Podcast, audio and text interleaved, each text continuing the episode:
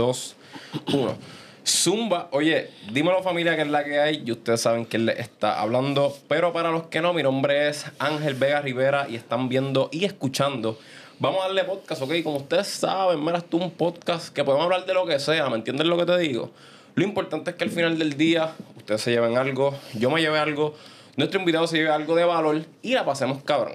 Antes de presentarles al invitado de hoy, les recuerdo los códigos para que ustedes sean exitosos y exitosas. Número uno, recuerden suscribirse a este canal de YouTube.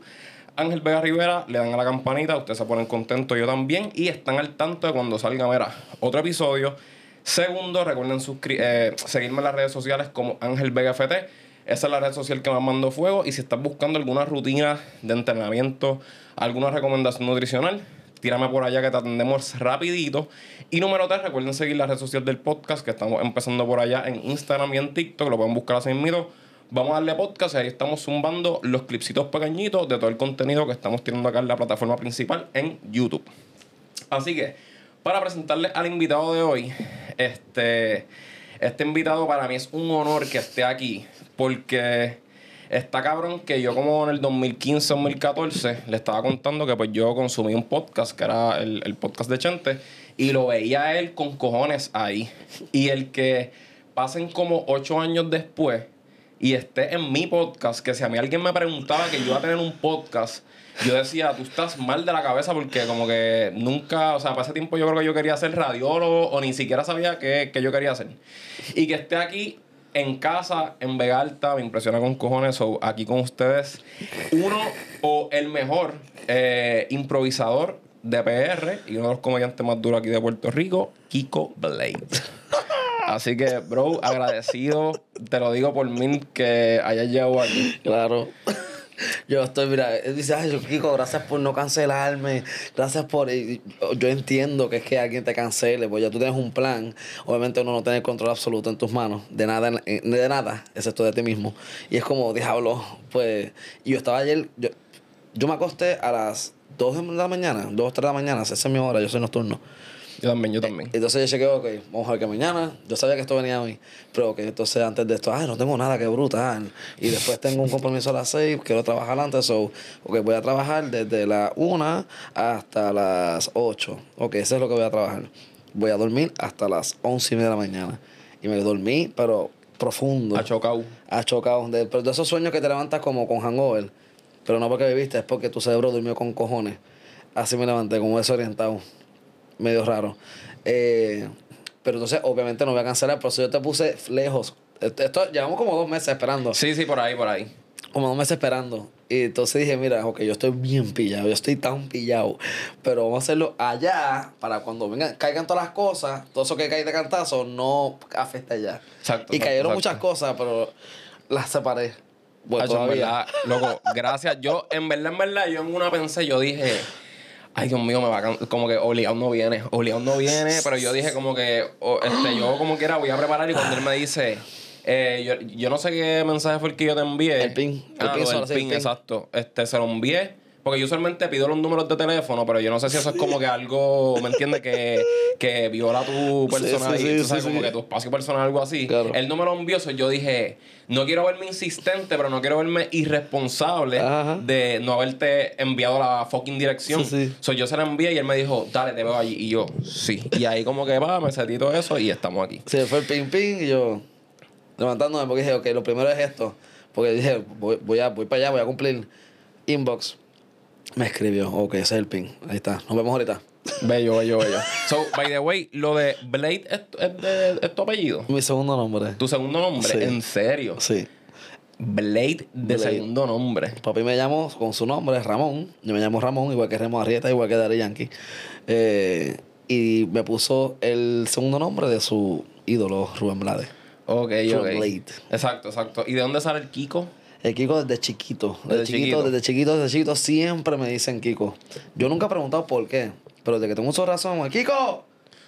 ¿Será que había mucho chavo el 8 o algo así? Yo no sé. De verdad que yo no sé. ¿Y por qué los apodos son bien distintos a tu fucking nombre? No sé. No podía ser, si es Ramón, pues, qué sé yo, Ricky. No, a, los, Ramón le dicen Moncho. Pero mi país ya es Moncho, mi país es Moncho Núñez. El de los caballos. Si hay aquí gente hípica, es Moncho Núñez que narra las carreras y sale en el programa de televisión de los caballos. Ese es mi papá, que también está en Telemundo, en Puerto Rico gana.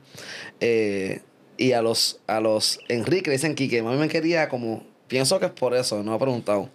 Pero a los Enrique le dicen Quique, a los Ramón le dicen Moncho. Moncho. So, pienso que es como que Quique, Moncho, Kiko, no sé. Ok, ok. Pienso va, yo. va por ahí, va por ahí, va por ahí. Eso es Ramón Blade, mi- mis dos nombres. Y entonces cuando dije artísticamente, ¿qué voy a hacer? Tengo que abrir las redes. Ay, las tengo que abrir diciembre 1 2015. Ay, ¿Qué me voy a poner yo? Kiko Jones. No, eso está como que muy clichoso. Eh, Kiko Núñez Valcárcel, porque si pongo un apellido pongo los dos porque tengo madre. Exacto. Kiko Núñez Valcárcel porque eso es boring, eso es Sí, largo. A lo que voy a hacer, pues Kiko Blade, bueno, que Blade, Ramón Blade, no, porque es que es Kiko, pues Kiko Blade. Coño, me gusta porque no hay compromisos con nadie. No, se escucha cabrón también. Eso es Kiko, mi apodo y mi segundo nombre. Nos fuimos, nos ra, ra, ra, ra, ra. Abrí todo de cartazo. Hasta MySpace. MySpace, Diablo. que nunca tuve MySpace en mi vida. Ok. Lo abrí con Kiko Blade, sign up. Tan, tan, tan, Kiko Blade. Lo abrí. Ah, ok, yo tengo un perfil. Sign out. Nunca abrí.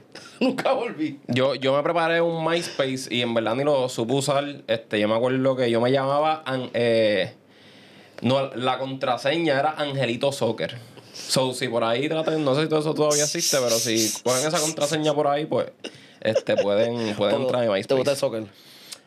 ¿Te gustaba el soccer? Pues, este, sí, como que lo, lo jugué. Ahora no es como que mi deporte súper favorito, pero lo puedo ver, lo puedo ver, se deja ver. Dale.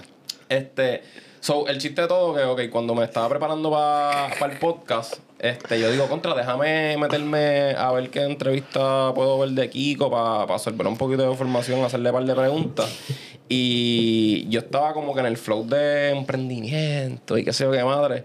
Me meto a uno de los últimos podcasts que estabas con, con Chente y cuando veo que de lo que están hablando es de jalarse puñetas. Claro. Y yo como que, pues, de eso es lo que vamos a hablar entonces. Claro. So, ok, ok, me quería ir por esa línea. ¿Cuándo fue la primera vez, verdad? Como que estás cool con el. Sí. So, ¿cuándo fue la primera vez ¿Quién no que. se viene en este país? Exacto. Hasta los sacerdotes se vienen, ¿entiendes? ¿Cuándo, ¿Cuándo fue la primera vez que tú descubriste que te podías, ¿me entiendes? Como que jalar una puñeta. Eh, recuerdo la primera vez que eyaculé. Y no fue con la intención de eyacular. Ok. Y fue bañándome. Y recuerdo que para cuando Puerto cuando ese momento de nuestras vidas que éramos felices y no lo sabíamos, Exacto. Pues yo estaba en la ducha y recuerdo que el chorro que salía por esa ducha, yo soy de- yo me crié en Río Grande y en Luquillo, pero vivía en Río Grande toda mi vida. So, el, gor- el chorro que salía de esa pared era como un chorro gordo, bien grande, y era como poderoso. Entonces yo recuerdo como que a mí me gustaba como que, que así, como que, ¡ah! y yo jugaba con el chorro. Y de momento recuerdo como que buscando algo, el chorro me dio en el bicho así, pa. Me dio yo, ¡ay! Y se fue, ¡ay, coño! Y entonces, una vez pasó otra vez, pero estaba parado. Y chocó, como que, ah, y yo empecé a jugar con, con aguantar el chorro con el bicho así, yo. Y este chorro gordo, gigante, poderoso. Y yo, como que, ah, no me vas a bajar. Y yo me vine.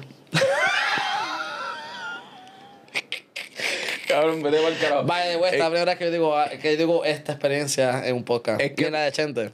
Es que tú sabes por qué me río. ¿Por qué? Porque, cabrón, yo hacía la misma puta mierda.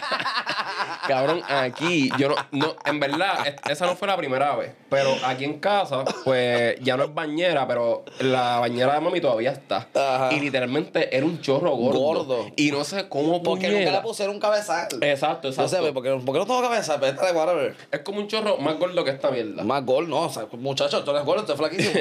no te sé, un chorro así de gordo, mira. Un chorro así de gordo. como el aguacate. Parecido como así. Esta gordura, literalmente. Como es- eso mismo. Pues literalmente así. Entonces, yo no sé cómo, la, cómo lo descubrí, pero literalmente que me, que me diera ahí. Ajá. Y de momento, eso era como. Ah, mira, diversión. Literalmente. Sí, sí. Que, Y recuerdo que pasó, pero sentí cosquilleo y whatever, y yo piché. Hasta- y recuerdo un vecino, después, como dos, tres meses después, el cabrón, que yo sé que años después descubrí que me lo hizo por joder, él me dijo, Acho, tú nunca estarás por una casqueta con VIX. Y yo me como casqueta, y yo así pensando como- que con una casqueta. Y él me decía, no, coge VIX y úntatelo allá abajo. lo hiciste, ¿verdad? Lo hice, pero con cautela. Recuerdo y dije, como que es que yo sé que el VIX como que es mentol, eso como caliente. Y recuerdo que cogí así como que un poco de VIX y monté así yo. Ay, no, no, no, no. Y me, me limpié, me limpié, me limpié y whatever. Y yo, hmm. Y nunca lo hice con Vix. Hello, ¿quién va a hacerlo con Vix? Eh, intencionadamente fue uniendo esa como que caqueta, como tal cosa. Y en la escuela, ah, que sí, la leche, la leche. Y yo, como que, y yo juntaba las cosas y fue como, ah, ya sé. Sí, y, sí, sí, exacto, Y exacto. cuando me gustó poco la pornografía por primera vez. Tú, tú, nunca, tú nunca tuviste alguien en tu casa que te dijera como que, mira, en algún punto tú te vas a... Tú te vas a masturbar. ¿Me entiendes? Yo, yo nunca por lo menos tuve esa... esa como que esa persona aquí en mi casa y yo tuve hermano. Ajá. So, ¿me entiendes? Fue como que por la cuenta de uno así Ajá. propia. Y, por la escuela. Exacto, y por, Por, la por el escuela. relajo sucio de la escuela. Es que yo soy eh, hermano menor, único varón. Ok. Uno. Somos con tres nenas y yo. Ok.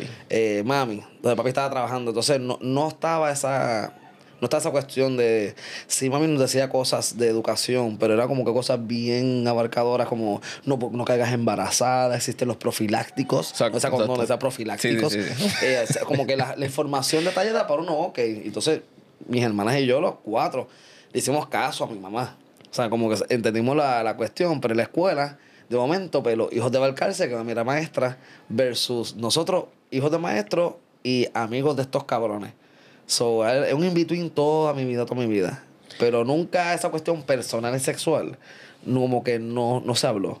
Ya, sí, Porque sí, sí, sí. mami nos educó. Pero es cuestión personal, que entonces que la exploración y todo eso, no. Es que es un tema, y yo he visto, yo conozco a padres que lo hablan con sus hijos súper abiertamente, como si, así, así, como estamos Ajá, nosotros. ajá, este, y, y siempre ese tema era como Tabú. un tabú. exacto. tabú. Era como que. Todavía. Sí, sí. Todavía. Muchas, muchas. Y es una cuestión también cultural, eh, religiosa. Eh, una cuestión de que, pues, que el, el sexo se hace bajo X términos, ¿entiendes? Te casas y, o con una pareja que cuando lleves tanto tiempo, pues entonces puedes abrirle las patas. Es como todo, hay una cuestión con el tabú, no, el, el sexo no es tan libre en esta sociedad. Y por eso vienen generaciones nuevas que vienen con, con otras mentalidades y otras, otras saludes mentales Sí, sí. que pues, vamos a, a ver hacia dónde esto nos lleva. Bueno, miren, miren ya los, los pronouns. Eso no estaba en mis años. Liderar, Eso liderar, no liderar. existía. Existían los hombres, las mujeres, los patos y las patas. Claro. muchas, de todas esas terminologías que están erróneas, que estamos ahora comenzando a aprender que está, está erróneo, ¿entiendes? Siempre ha estado erróneo, pero... Yo, yo ese tema como que me gusta siempre, a veces ni me atrevo a tocarlo, porque es como que, qué sé yo, no, no quiero meter las patas o...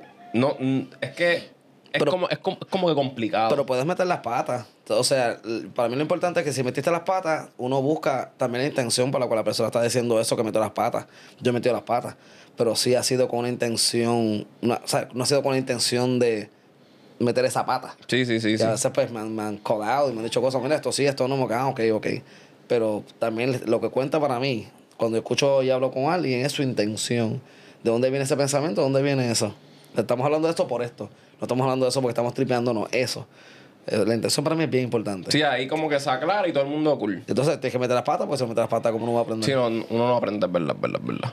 Este, para, que, para acabar con el tema de, de la masturbación, eh, dijiste lo del beat, Ajá. me pasó lo mismo, No, loco. Pero te lo Pero dijeron. chequéate, a mí me lo dijeron yo dije, coño, pero es que el VIX como que es, es como tú untarte, la cosa está que te sientes como que frío, icy hot. Sí, hot. Es como algo así. Ajá. So, yo, lo, yo como que lo hice así como que un poquito, lo que voy a echar, no. Entonces, pues normal. Entonces uno, tú sabes, experimentando, pap, y yo dije, ok, esto no está bien. So, yo cogí, yo creo que un chop, pap, lo saqué. ¿Qué sucede? Sentía como que un poquito de ardorcito. So, yo dije, ¿cómo puedo sacarme esto de aquí bien? Pues, ok, me meto a la ducha y me echo agua y jabón. Cabrón. La peor decisión que pude hacer en la vida porque el agua lo que hizo fue activarme como que... Dios y, mío, y eso era como que me, me quema pero, pero siento frío. Sí. eso, eso fue un bad trip. Eso fue un bad trip. Y Pero eso, eso es también la curiosidad, esa es la exploración. Ya tú sabes que tú jamás puedes hacer eso otra vez. en verdad yo dije como que, ¿por, por, ¿sabes? ¿Por qué? ¿Por Ajá. qué? Porque la mente te lleva para allá. Y entonces dice, coño, la temperatura caliente. Pues uno no sabe, también uno no está buscando, uno también tampoco va a esperar a instruirse en eso para no hacerlo. Sí, uno sí, lo sí, hace sí. ya. Uno lo hace ya. ¿Entiendes? Ah. Entonces, ok, cuando yo te veo la primera vez, como que tu appealing y normal. Yo, di- yo como que, o sea, no lo tomes a mal, No. cabrón, pero yo digo como que este, o sea, Kiko se ve como que medio tirado, o sea, como que, maybe como que no es tan limpio que digamos, ujú. es un puerco. Soy limpio. Y supuestamente yo creo que tú eres el más limpio de todo el mundo, cabrón. Soy limpio. Y organizado. Sí, tengo desórdenes organizados. Pero, ok, como que tú piensas que, ejemplo, tal vez mi generación o una, la generación que viene después de mí somos unos puercos. Que tenemos el cuarto todo regado y cuestión. Tú siempre tratas de mantener por lo menos tu cuarto limpio. Yo, yo pienso, eh, es un pensamiento que llevo estos últimos meses hablándolo, que me he dado cuenta que la generación o amigos míos que tienen 22, 3, 4, 5, 6, te- hay una cuestión como con el orden y con la, con la limpieza también de ese orden, que como que no está al día. Me he dado cuenta que amigas mías y amigos míos de mi edad o mayores se quejan de que sus eh, hijos y o sus amiguitos o whatever, sus colágenos, es como que puñeta, que regón es, dalo, dalo, pero que, que puerco, dalo, pero que es organización. Y escucho la misma queja, es como que será una cuestión generacional, será una cuestión de que crecieron y se criaron en un tiempo donde ya todo estaba comenzando a estar accesible en el celular. Como. Será una cuestión de que entonces el cuidado está aquí, todo está aquí, pero ¿y la periferia a tu alrededor? I don't know, yo pensando acá en grande. Pero sí soy limpio, soy organizado, me he dado cuenta que, que ya yo tengo que dar ese paso, que no lo quiero dar, pero es como, tengo que- como que tengo que pagarle a alguien. Ok. Porque ese tiempo que invierto en la limpieza en mi casa, Te vuelves loco. o sea, el domingo pasado, yo no limpiaba en mi casa como por tres semanas, casi un mes. Y yo tengo dos perros. Yo tengo un Weimaraner, que es un perro gris cazador flaco y ancho así de cuerpo, y un fucking labrador, que bota pelos con cojones y un periquero. Sí. Entonces, tengo dos perros. Y yo limpio mi casa por lo menos más tarde bisemanal. Yo paso el mapo, yo va, vacuum a todo el piso de la casa completo, mapeo la casa, baño los perros, limpio el balcón, les pego manguera alrededor de la casa, lavo ropa, eh, lavo las alfombras, las sacudo y las lavo, eh, la ropa de cama, la ropa de sofá, la cocina y el baño. Yo hago eso bisemanal. Pero pasó tanto tiempo de tanto trabajo que yo tenía encima, tanto y tanto trabajo, que descuidé la casa. Yo miraba la casa, oh Dios mío, ese hamper se desbordó y otra montaña hamper y otra montaña hamper. Yo estuve el domingo pasado limpiando 11 horas corridas sin parar en mi casa.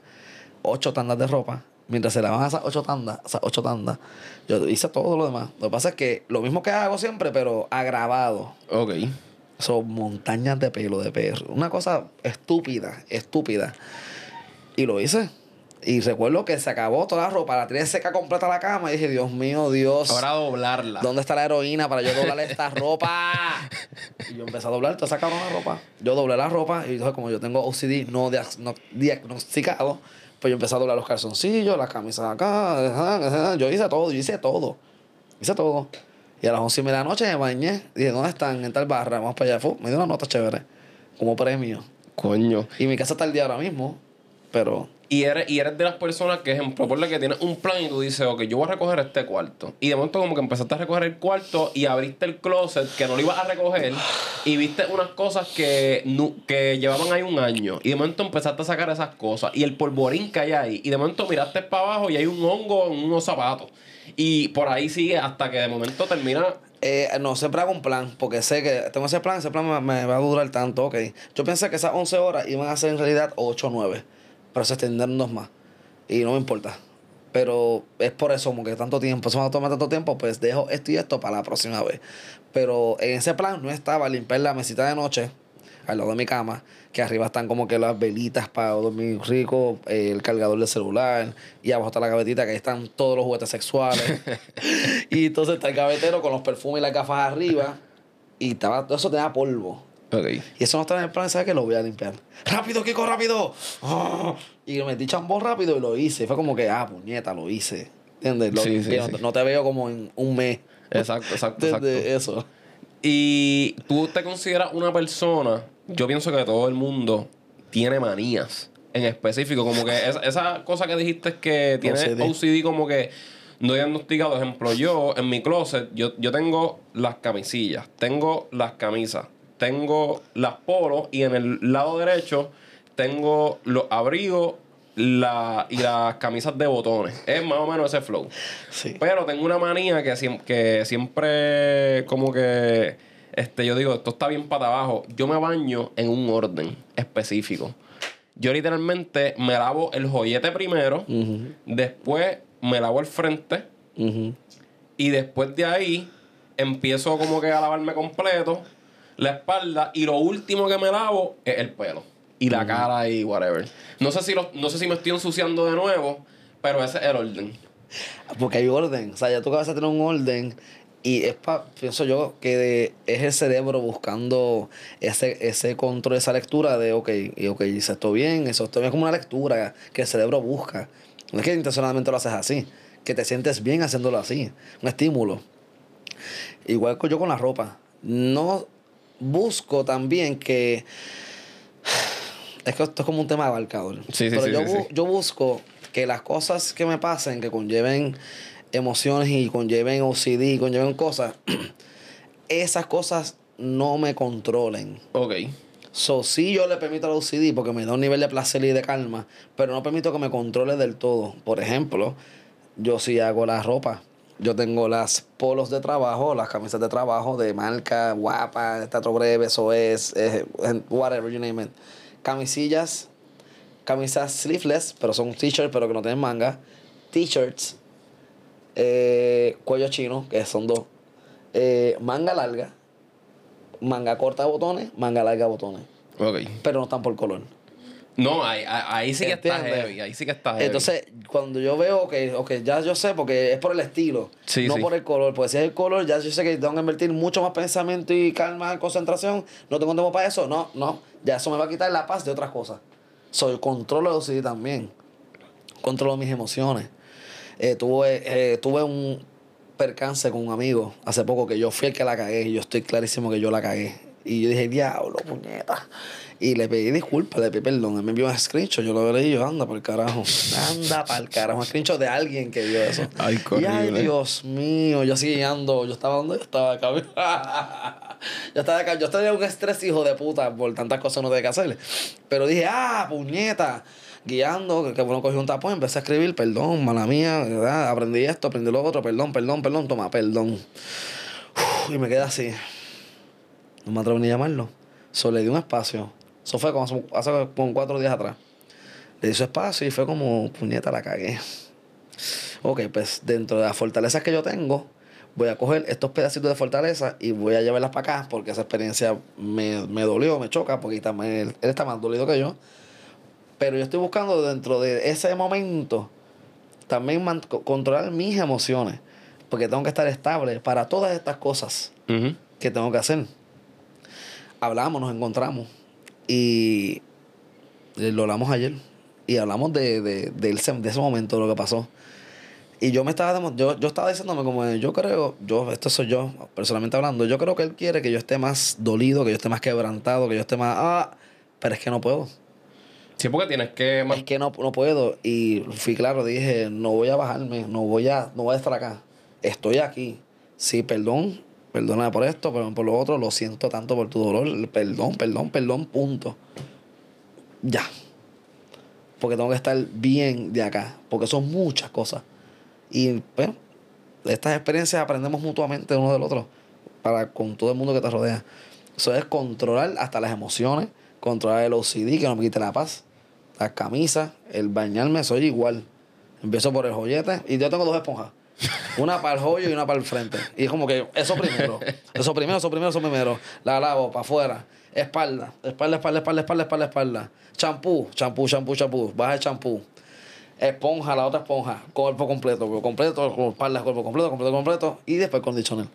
Entonces trato de que no me caiga tanto, pero rayos, eh, te desenreda el pelo, ok. Una última jabonada, pero no con la esponja, con el jabón.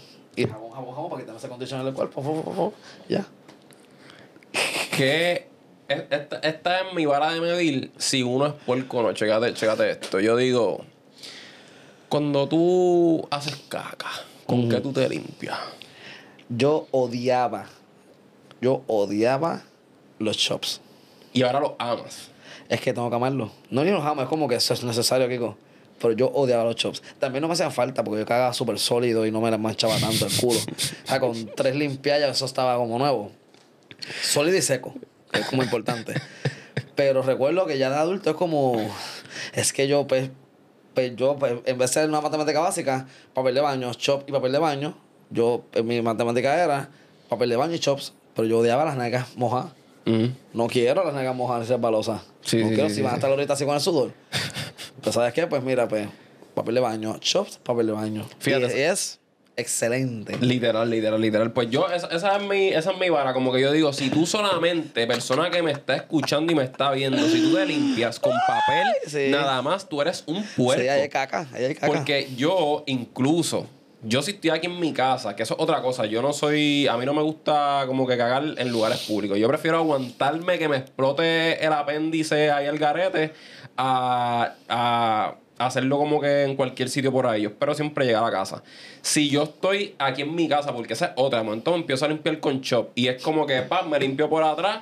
Mierda. Me limpio por al frente, mierda. Mierda. Me limpio por atrás, mierda. Mierda. Y continúa. Yo digo, yo no voy a perder mi fucking tiempo Claro. aquí. So, yo me meto a bañar. Ajá, ajá. Y eso es, me- y me siento cabrón después. Yo, o sea, papi me ha dicho, tú te bañaste, tú te viste, pero si tratas de salir, tú hiciste caca, tú te metes bañado otra vez. Yo, no, bicho es. bicho es, yo me tengo que ir.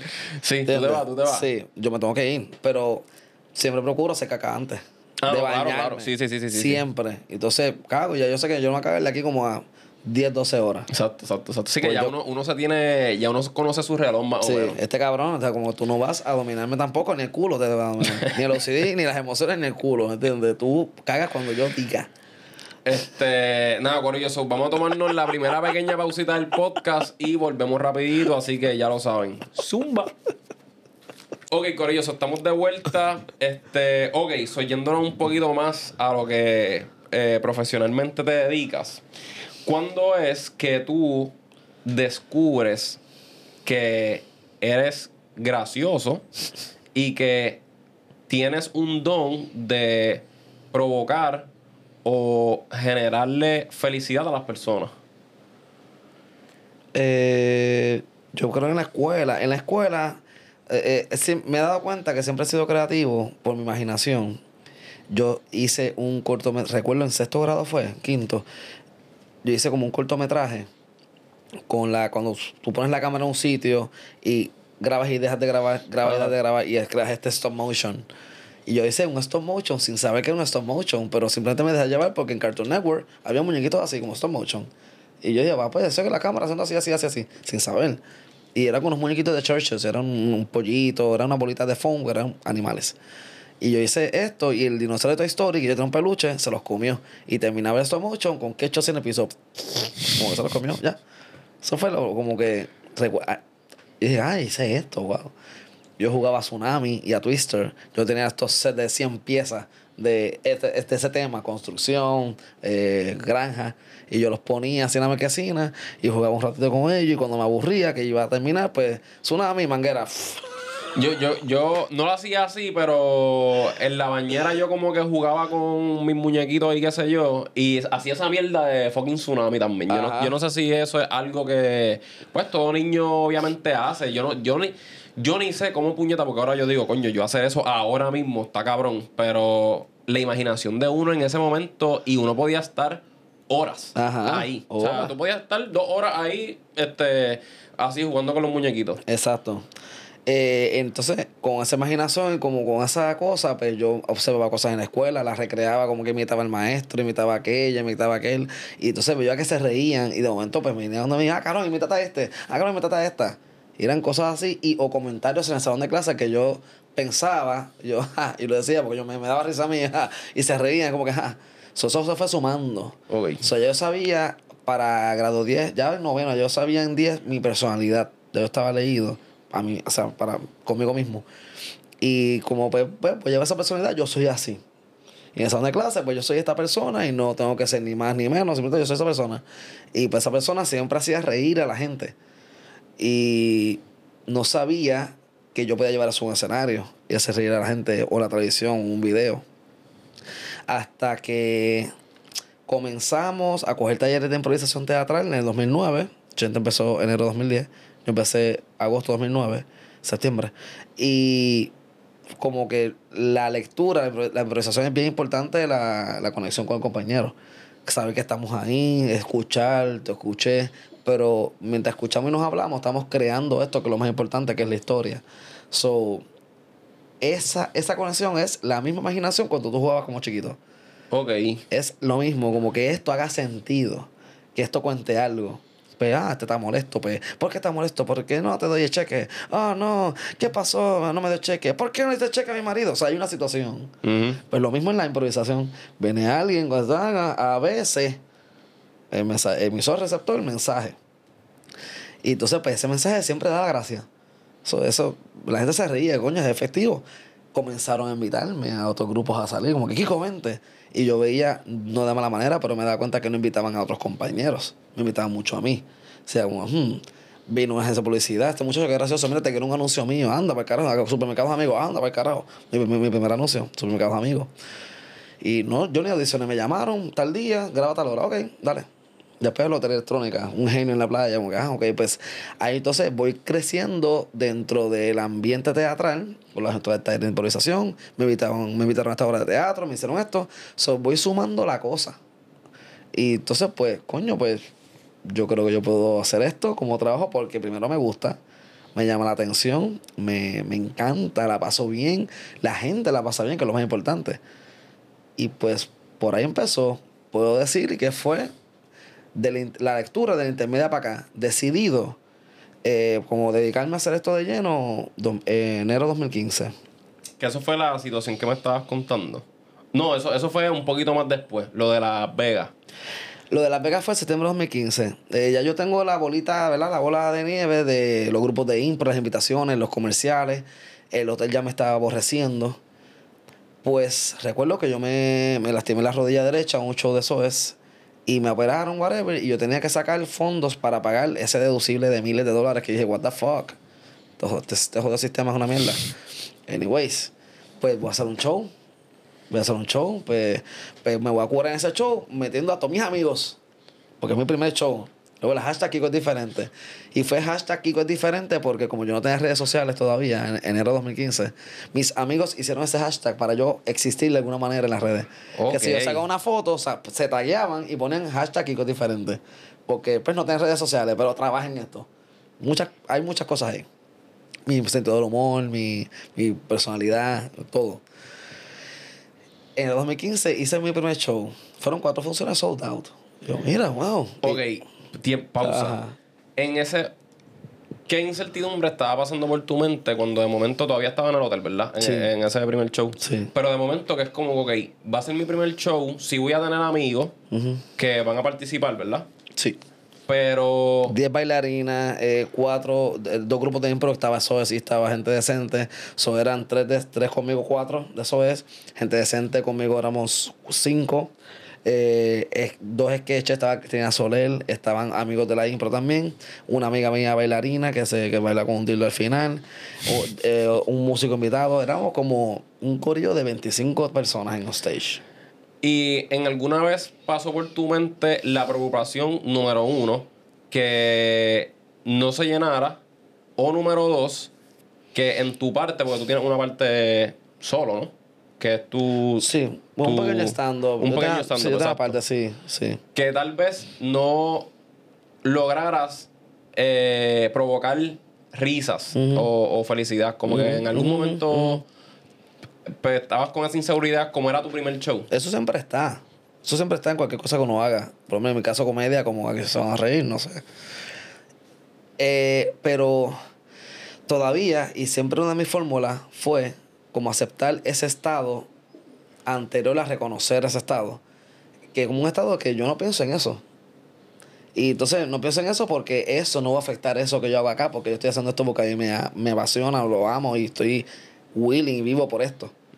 Pero eso no va a dejar de que yo haga esto. Y eso es, o sea, no quiero menospreciar al público, pero es el público, el feedback. Claro, si uno ve el feedback que va para un lado, pues uno se trabaja la cosa para que no vaya para allá. Pero yo creo que esa misma desconexión es lo que me ha ayudado a tener esa fortaleza de confiar en que no tengo nada que perder. Ese es mi pensamiento. Yo no tengo nada que perder haciendo esto. Porque lo, lo quiero hacer, lo estoy haciendo y lo voy a seguir haciendo, no matter what. Espacio de 10 personas, espacio de 300, espacio de 600. No importa. Lo voy a hacer. Esa es mi fórmula. Y de casualidad, en ese momento fue el que tú dijiste, vete para el carajo cuando se acabó todo. Dijiste, esto es lo que yo voy a seguir haciendo. Porque tú sabes que cuando tú haces estas cosas así, tú sientes como que un nivel de gratitud, sientes como que una combinación de emociones, que tú dices como que ese día, o sea, tú estás como que todo es arcoíris, ¿me entiendes? ¿Ese fue el día? No. No. No, fueron cuatro funciones. Y fueron cuatro funciones y yo pues como probándome también como director, que he tenido las pequeñas experiencias de ser director como en el cortometraje, como en sketches de que esta es la idea, pues entra por acá, haz esto, lo otro. So, llevo esa, esa experiencia en ese show. Cuatro funciones. ¿Qué pasa? Que entonces esos chavos eran para mí, todos trabajaron para mí ahí, por decirlo así, de gratis. Porque eso era chavos para pagar mi operación. Pero yo viendo al productor le digo, es que yo no puedo no pagarle. Yo quiero pagarle a todo el mundo. A todo. Y aquí digo, pero es que no.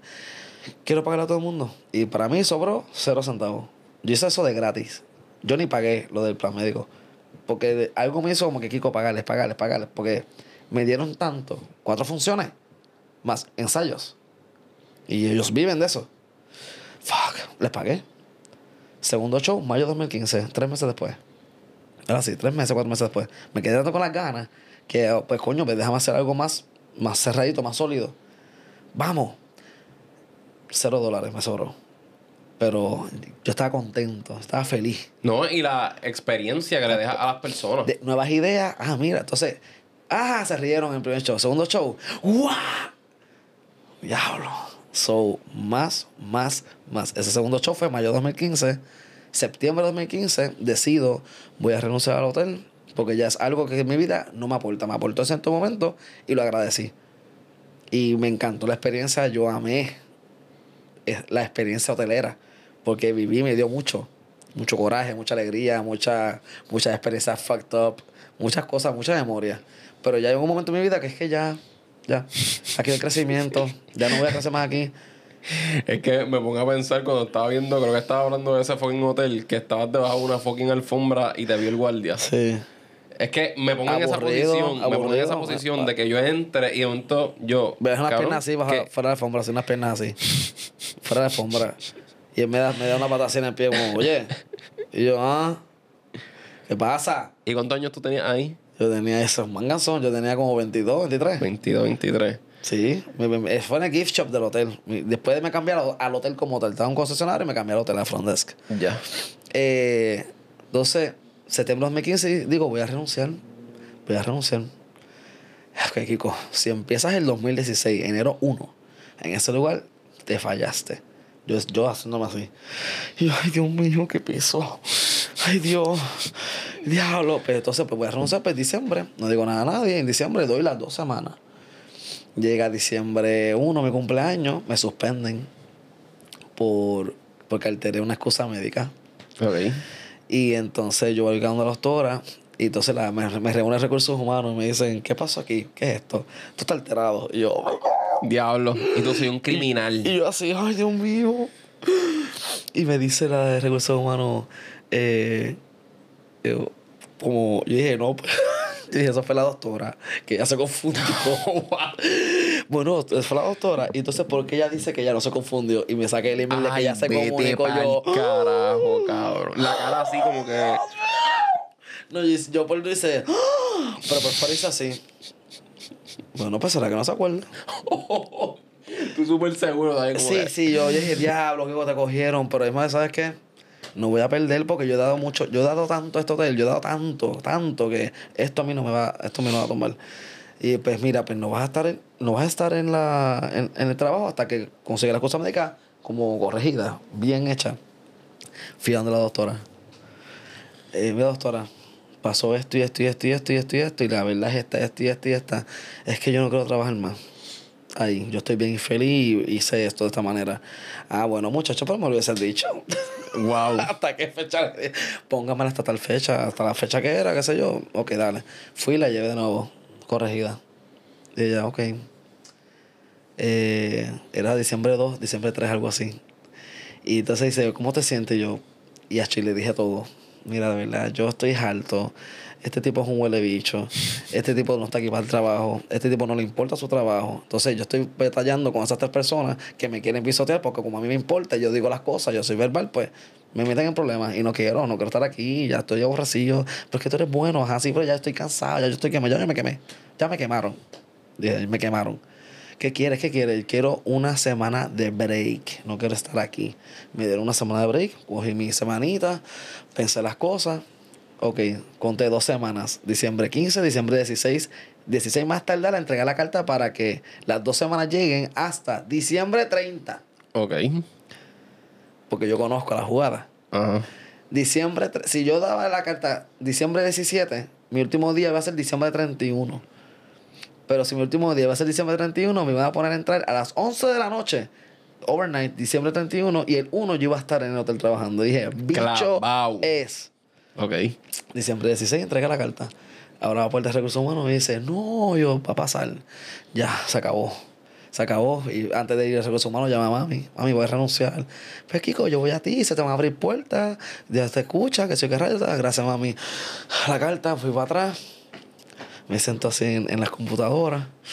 Y ya, esto se acabó. Empiezan las dos semanas. La jefa pone el horario de la segunda semana. La, la- la jefa no, la gerente. Puso el schedule ahí. Uf. Yo recuerdo ver el horario. Vamos a ver. Diciembre 28. Exacto, diciembre 29, overnight. Diciembre, no, diciembre 28, overnight. Diciembre 29, overnight. El 30 era el último día, porque el 31 no, ya, estaba fuera. 31 me puso por la tarde, algo así. Y yo, ¡ja! Y yo me reí. y ella estaba ahí en el asunto. Ella se gira, colorada. ¿Qué pasó? Y yo, wow. Yo, es que yo sabía. Es que esto, yo la miro, este, el horario es como un libreto. Como un libreto de comedia. Y los teléfonos, y ella estaba mirando como que, ¿qué me vas a decir? Los libretos, este libreto es como un, este horario es como un libreto de comedia. Y mis horarios son los punchlines. Están buenísimos. Están buenísimos. Buenísimos. Y ya. Qué Esas fueron las palabras que nos dijimos. Qué cabrón, como que. Y, y para joder, lo que faltaba era que el 31 fuese para allá a despedir el año.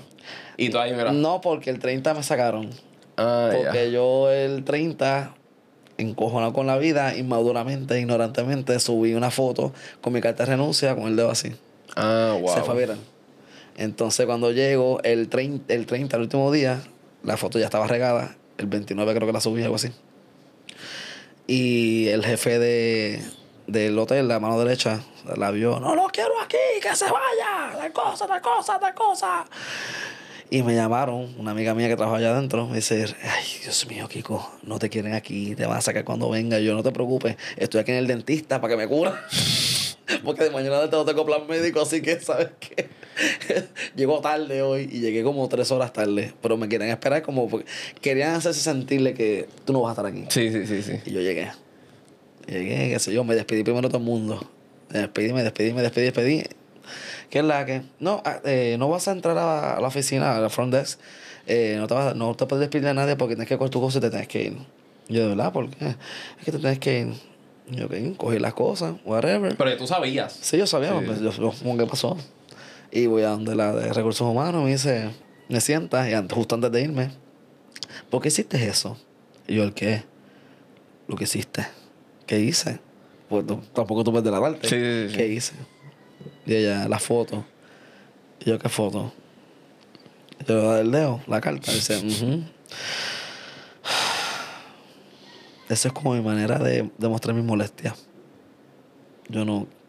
sí, fue una, eh, eh, reconozco que inmaduramente fue una manera de demostrar que no quiero estar más aquí. Estoy dolida. Estoy ta, ta, ta, ta, ta.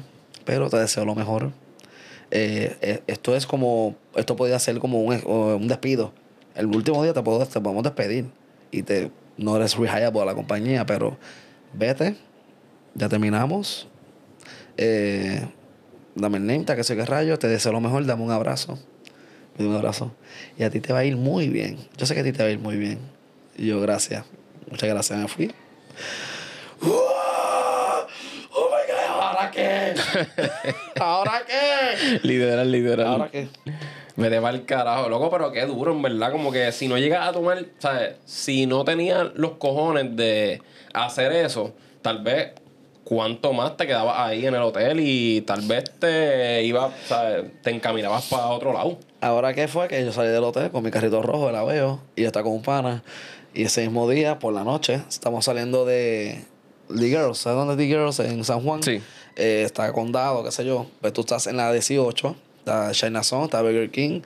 La marginal está The Girls aquí a la derecha y vas a caer a la Valdoriotti.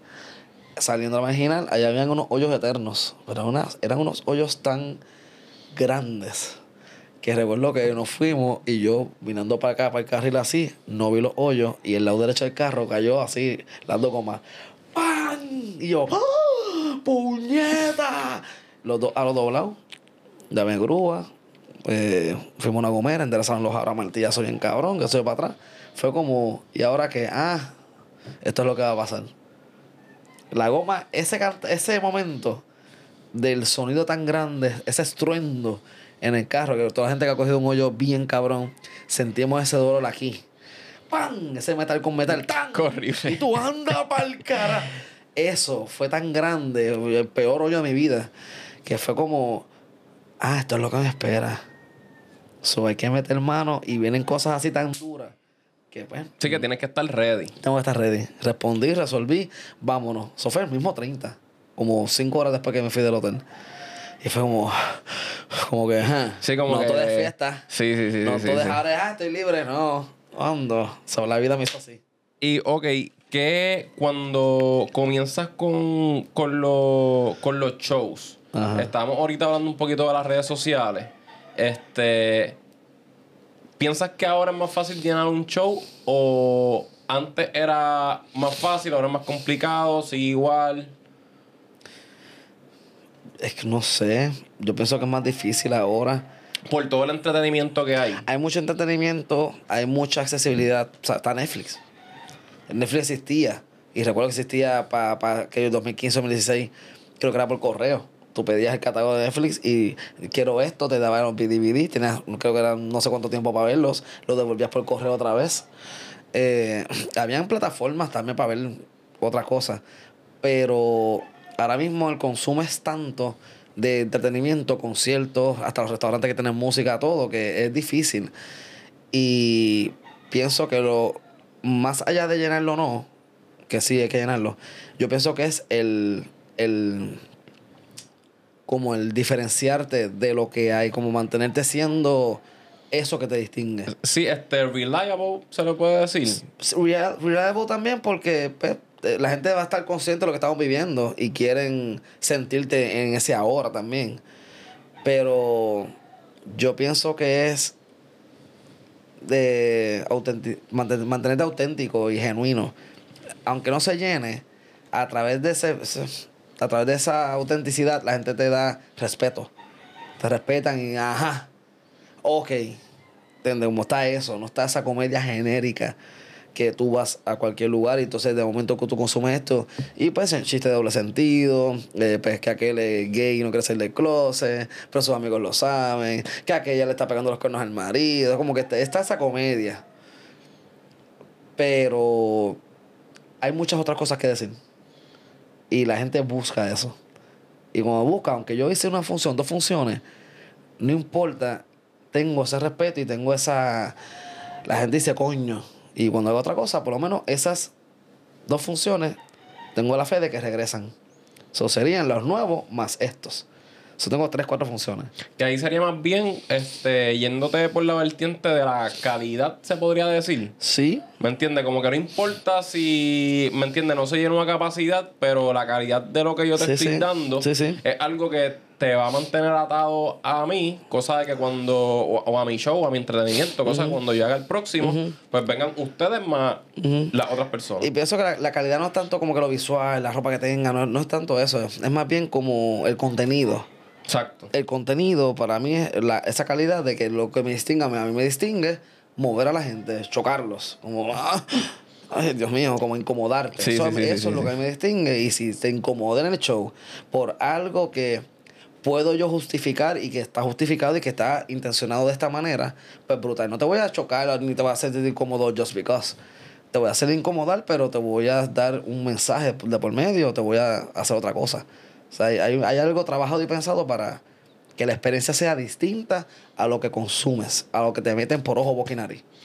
¿Y que tú usas como que tienes algún plan o como que cuando te vas a planificar para un show, de dónde buscas inspiración? Wow. Eh, No, como que, ah, este, quiero hacer esto, tú, tú, quiero hacer esto, quiero, quiero repetir aquello.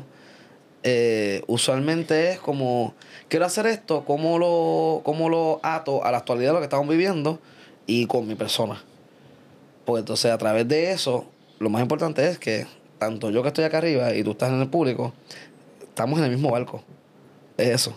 Y a veces pasa que no muchas producciones o no muchos artistas brindan esa, esa lectura de que yo sé que se me va la luz, yo sé que está caro con cojones, yo sé que los- las carreteras están podridas, yo sé que este gobierno es una mierda.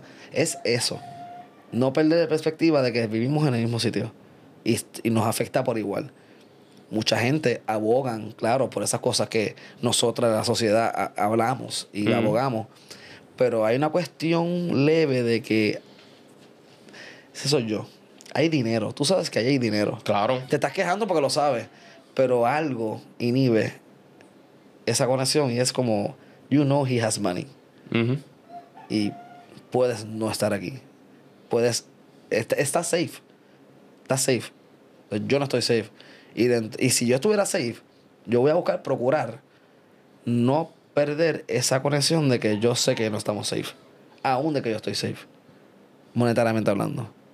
Y eso es lo que nos conecta. Y la gente que va por- vamos por ahí, gracias, el cariño y el respeto es real. Y lo siento así, para mí es como. Y es lindo. Y entonces, esto es otro tema aparte, pero también tiene que ver que no soy lo que estamos acostumbrados a ver en televisión. Gente blanca, linda, con cuerpos lindos, peinados todo el tiempo. O sea, eh, eh, yo soy lo otro.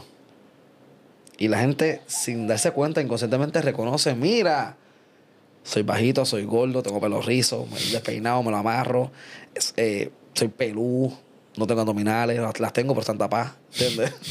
es como, hay algo ahí inconsciente que también la gente agradece. Sí, sí, sí. que sí. por ser importante, gente como yo, mi amiga Maurín, que Maurín, Maurín es la, mi amiga alta del afro, de- grandota. Ella representa también esa comunidad de mujeres altas, gordas, negras. Entonces, es- eso es, esa presencia, es, que solo esté, es importante. Y la gente agradece eso. No, lo que en verdad yo pienso que la gente conecta con cojones con eso y a mí me encanta como que tu flow, como que nunca cambie, en verdad. Como que a mí me encanta eso de que este seas real y pues la gente sabe determinar cuando es, alguien es real y cuando no. Eso Sí, es lo que sí. estábamos hablando sí. este ahorita. Y pues para mí eso es sumamente importante porque de esa manera para mí es la cual tú haces conexión con la otra persona. Este, dame checar cuánto tiempo tenemos aquí. Vamos tomando una, la- una pausita Sí. para entonces hacerte la, la otra, Sí. las otras preguntitas. Claro. Zumba. No he visto Ok. nada. Volvimos. Eh, ¿No has visto Barbie? No he visto Barbie, no he visto Open. Yo no he visto nada. Yo vi, fui solo, escapado dos veces. La última vez fue, fui a la premiere de Blue Beetle, pero fue porque busqué un compromiso, pero la vi, que bueno. Fui a ver Insidious y fui a ver la de Drácula. Ok. Y Yo- pues fue como que déjame ir al cine, puñeta. Pero no he visto Barbie, no he visto Oppenheimer. Yo vi Barbie, en verdad me gustó bastante. No he visto Oppenheimer y ayer que vi Blue Beetle, estábamos hablando, ¿verdad? Para mantenerlo al tanto con el tema, que ayer, ayer, hoy es martes o ayer, no sé cuánto vayan a ver esto, ¿verdad? Pero anyway, ayer era lunes y fui para el cine por primera vez un lunes y le estoy diciendo a Kiko que esa es la experiencia más cabrona de la vida porque es como que no hay nadie, no tienes que hacer fila, puedes pedir popcorn súper Sí, rápido, sí. Este, la sala está vacía, es como otra experiencia. Sí, sí, sí. Y en verdad se pasa súper cabrón. Sí. Vayan al cine- los días de semana. Yo voy los martes, miércoles día de damas, martes día de estudiantes, eh, si no estamos en verano. Y los lunes, lunes, martes, miércoles, el de qué. So, apunten los códigos. So, ok, este, te quería preguntar, Sí. ¿qué es dos cosas? La primera, ¿qué piensas que es lo más difícil? Sé que son muchas cosas, pero si tienes que escoger una cosa eh, en particular tuya, ¿qué, qué, qué es lo más difícil para ti de hacer stand-up? ¿Y qué es lo que piensas que te diferencia a ti de tus colegas, que me imagino que es la impro? Ok. ¿Qué me di- O sea, ¿qué escojo? Tú Eh, dices. como que si hay algo en particular que tú dices, esto es lo que yo pienso que es difícil de hacer stand-up. Eh, Y lo que te distingue. que lo más difícil para mí es, bueno, que tú estás solo. Tú estás solo y no perder, no perder ese hilo conductor. Que tú sabes, ya tú sabes lo que vas a decir. Pero ese hilo conductor que dice todo, pues como no perder eso. Eso es para mí lo más difícil. No que funcione, no que se rían. Eh, eso. Eh, ¿Qué me distingue? Yo pienso que tanto el tipo de humor, el tipo de humor y la cuestión de impro que yo, como la tengo en mí, pues le meto también al stand-up. Estoy hablando, hablando, hablando, hablando y rápido me acuerdo de algo y lo digo. Entonces, so- eso es otro contenido que le añado que no estaba en el libreto. Y ya yo sé que, o sea, si digo, si la mente lo trae es porque va a funcionar. Como que, ah, esto encaja. Y entonces a veces yo me río solo y la gente como que se está riendo, ¿qué va a decir? Pasa eso. Yo digo, mala mía. Y empiezo a decir pues, esto y esto y esto y esto y pues encaja con lo que estoy diciendo. Como esa parte Sí, de como que unir, aunque te, aunque te saliste de momento, Exacto. pa, lo unes Tiene con- que ver. Tiene Ya. que ver. Y son historias. O sea, son historias que volvemos, nos identificamos. Es un espejo. A ti te gusta mucho el humor negro, ¿verdad? Sí. A mí me encanta también y eh, me da gracia porque he tenido, tengo un pan en específico, saludos Josué si estás viendo esto y Orlando también, este, con, con Elvin que es el de, el de la, que me ayuda, ¿verdad? Con, con la producción del podcast y eso.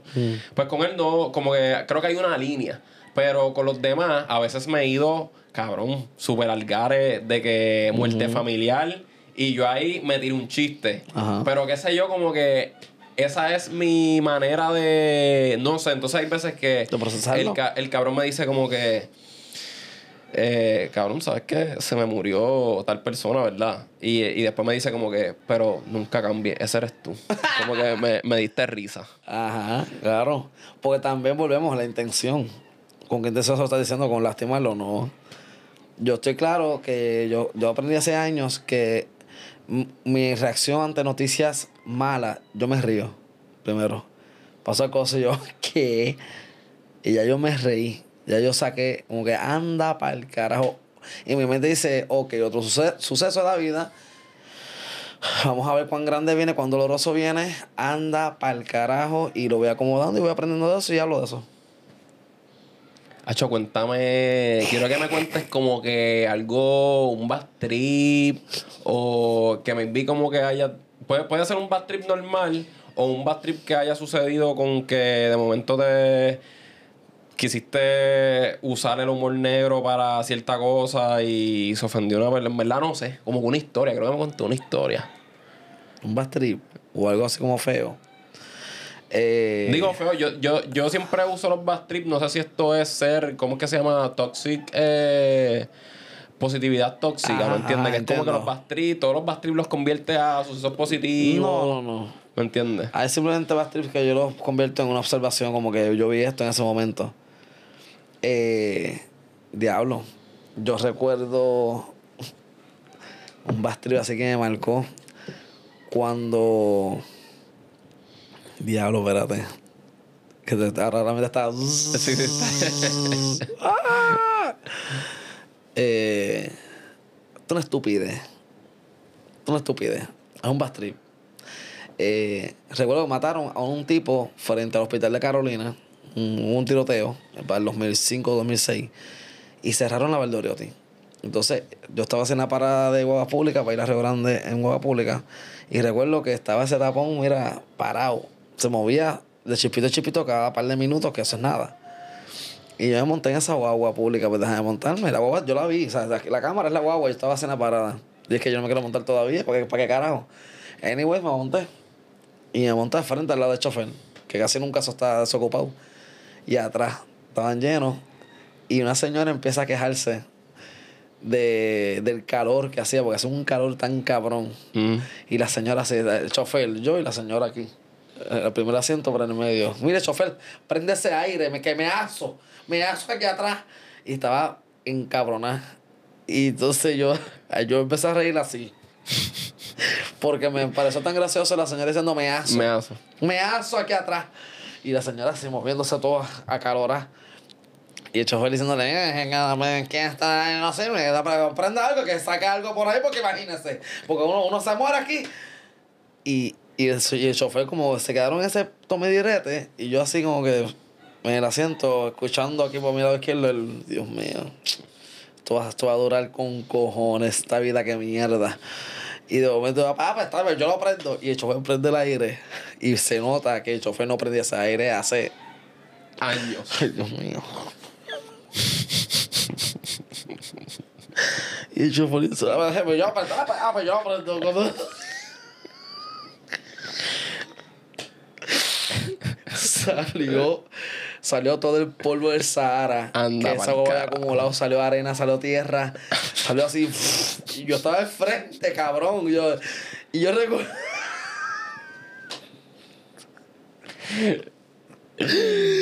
y yo recuerdo hacer. Cuando yo, yo, yo hago. Yo, y la señora así. Y papá. La señora hizo. Y yo miro así como puñeta.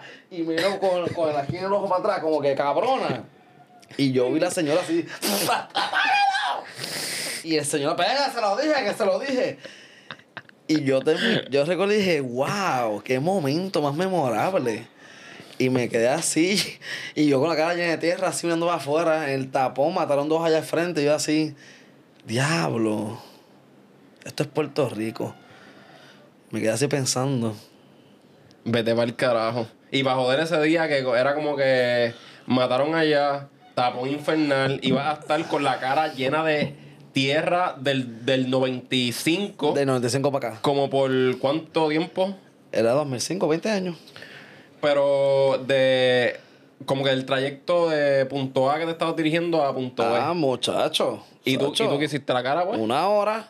Y tú con la cara ahí Así, jodida. así. Pasamos al hospital que se que rayo, entonces corrimos. Yo estuve ahí como. Estuvimos en ese cantito, pero era un canto pequeño también. Eh, ponle que de, se- cirugía es normal. De aquellas pasan, pasan dos minutos. como A 40 millas por hora, dos minutos, llega hasta el hospital. Tres minutos como mucho. Y estuvimos en ese cantito como, te lo juro, eh, estuvimos como tres horas y media, algo así. Diablo. Fue mucho porque no había break.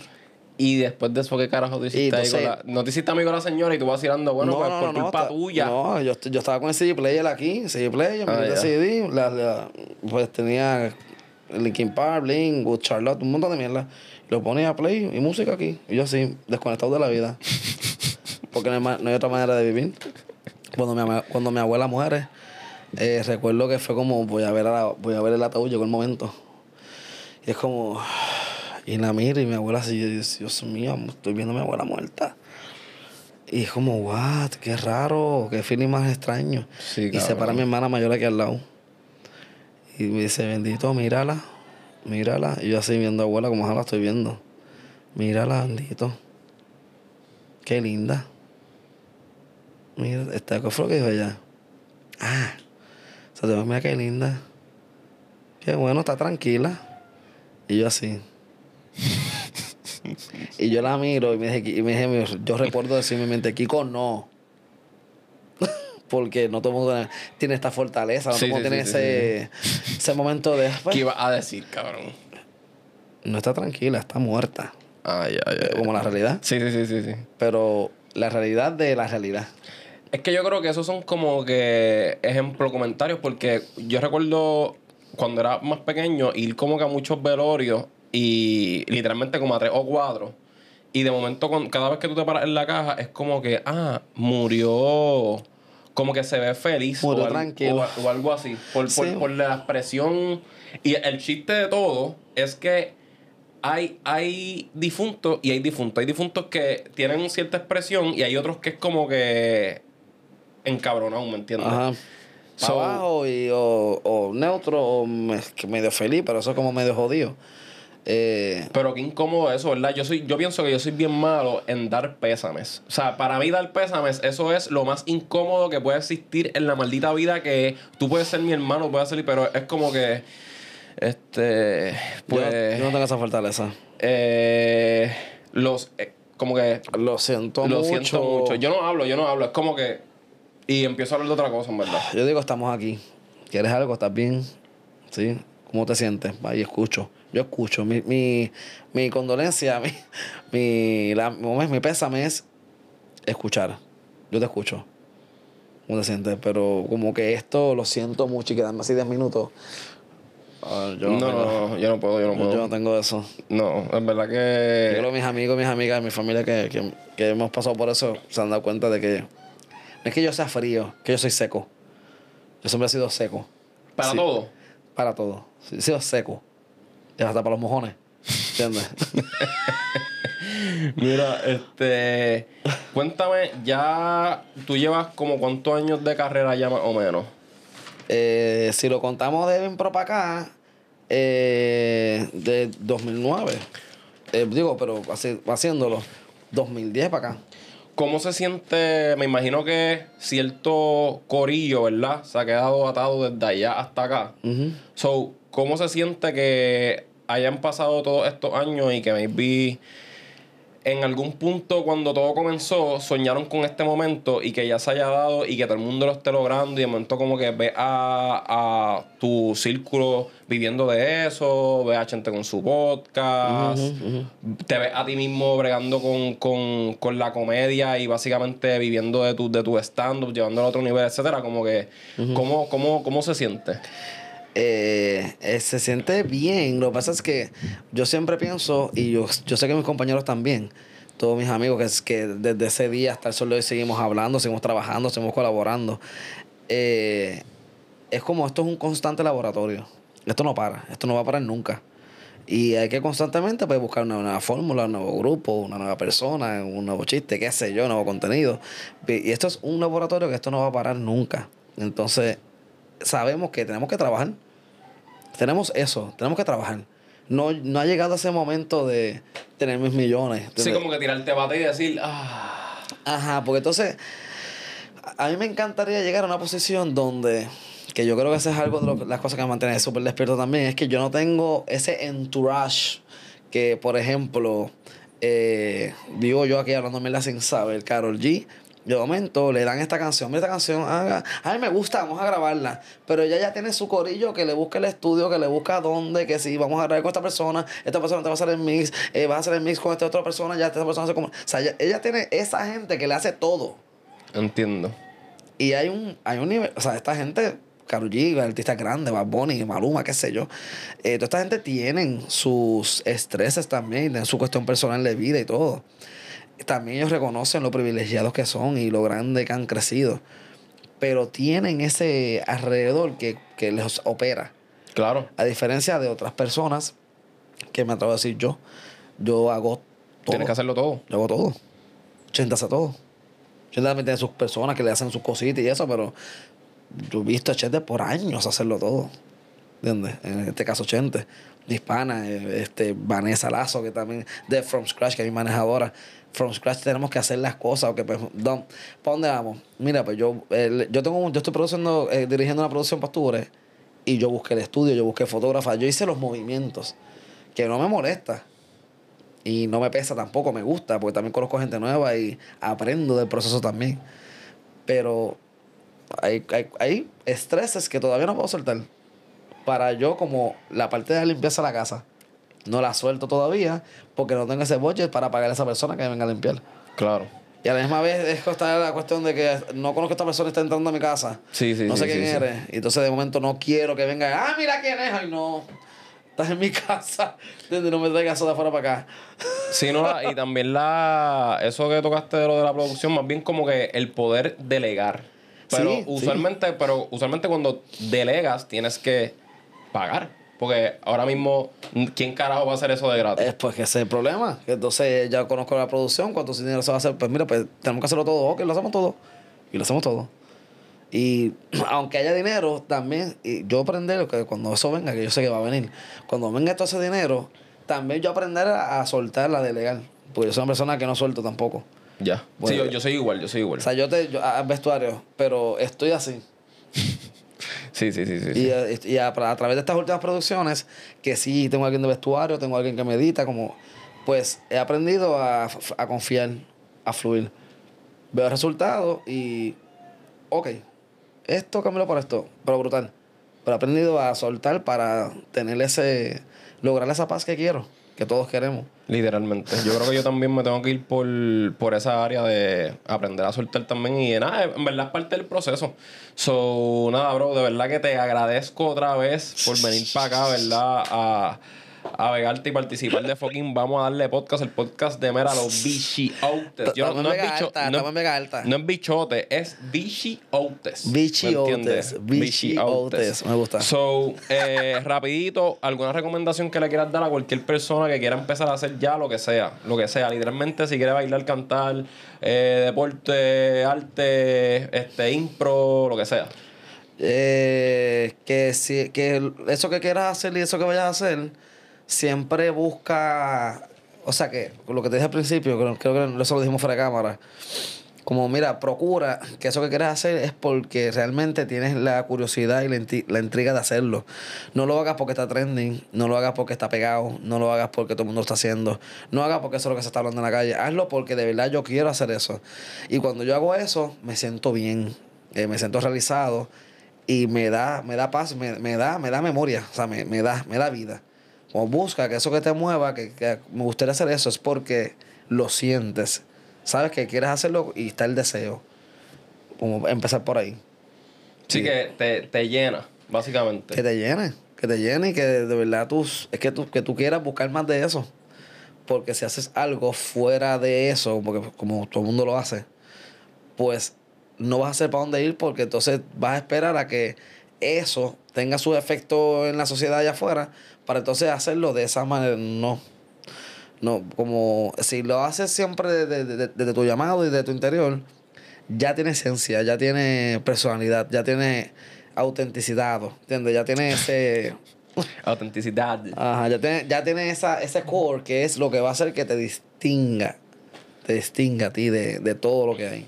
Y para mí eso es lo importante. Ahí tienen el punchlines. Y por último, ¿qué le diría Kiko del presente a Kiko del pasado? Eh, puede ser Kiko del pasado cuando tenía 5 años, 10, donde te quieras localizar, o, vice- o viceversa. Kiko del pasado al Kiko del presente. El del pasado del del presente, no al revés. Eh, eh, cualquiera de las dos. Pasado, Kiko del pasado al presente o Kiko del presente al pasado. Ya, diablo, dame uno.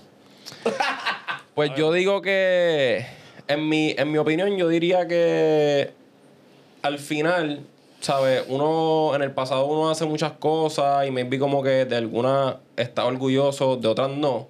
Pero al final, esas son las cosas que te construyen tu personalidad y tu rumbo al día de hoy. So, yo diría más que te vayas como que del pasado al de ahora. Eh...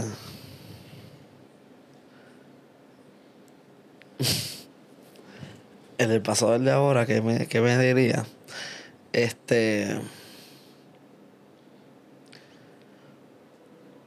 Diablo. Un abrazo. Este, estoy orgulloso de ti. Y yo aquí bien cliché, bien cliché. Yo creo que yo diría, ¿viste? Sí. Ajá. ¿Viste? De alguna, de alguna manera u otra, como que tenía una intuición. Eh, Es como. El viste es como. Ese deseo, recu- recuerdo cuando estaba ya en la escuela. Yo recuerdo el primer día de séptimo grado en la escuela intermedia, pensar en el portón de la escuela. Decir, ya, ya estoy en la intermedia, esto se va a acabar ya mismo. Recuerdo eso. Y recuerdo decirme como que disfruta, como. Vamos a jugar, vamos a jugar. Y recuerdo en 12, empezando el primer día de clase, en grado 12, en Isidro Sánchez en Luquillo, recuerdo decir, ya, ya empezó el último año y a rayos. Kiko, va a crear memoria, vamos, vamos a pasarla bien, vamos, vamos. Como que eso. Como que siempre he tenido ese empuje de, de, de como de jugar. So, y hacer las cosas jugando. Siempre está la estructura, ¿verdad? Profesional, está el, no sé, la seriedad. Hay muchas cosas que se van, per- se van perdiendo con, con la madurez y con el crecimiento. Pero algo que nunca voy a perder, que es eso del pasado, es el jugar. Jugar, jugar, jugar, jugar. No importa cuántos años yo tenga, uno dice que yo nunca, eh, siempre, siempre ser inmaduro. Esa inmadurez es sinónimo de jugar.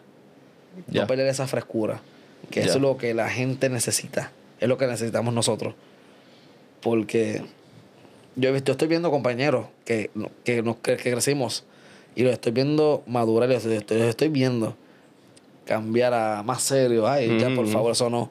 Ok, good for you. Pero tú te vas a quedar jugando. Ajá, yo voy a jugar. Y yo, esa es mi fórmula, jugar. Y así mismo me llamarán producciones y yo haré cosas que vamos a jugar.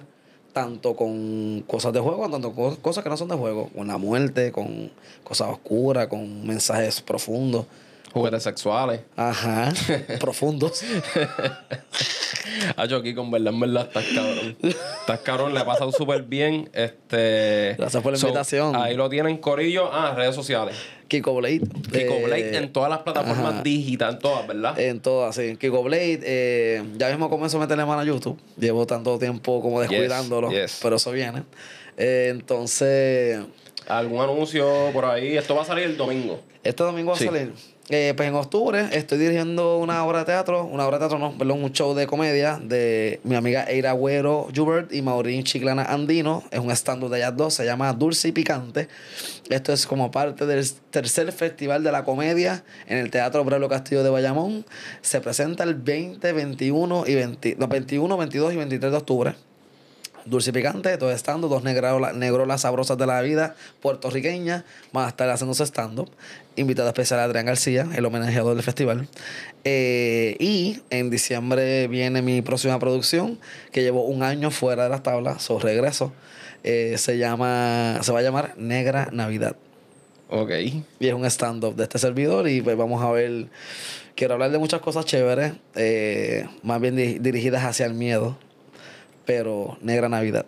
Me gusta, me gusta, me gusta. Yo, pues, literalmente confieso que todavía no he tenido la oportunidad de ir a un stand-up tuyo solito.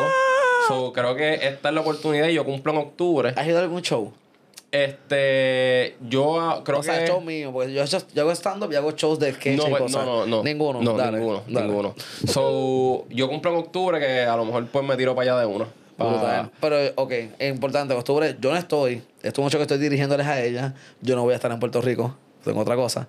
Pero, ajá, esto en octubre es como un trabajo que estoy montándoles a ella, pero eso es esencia de ellas. Ellas van a hablar de ellas y otras cosas. Pero diciembre es full Ah, blast el mío. tuyo es el diciembre. El mío es el diciembre. Diablo para tu cumpleaños, ok. Finales. Eh, yo cumplo el 1 y el, el show va a ser creo que es el 29-30. Qué duro, qué duro, qué duro. Siempre tengo esa costumbre. Cerrar el año, abrir el año.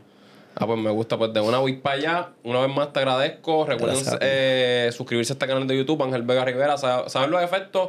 Son exitosos.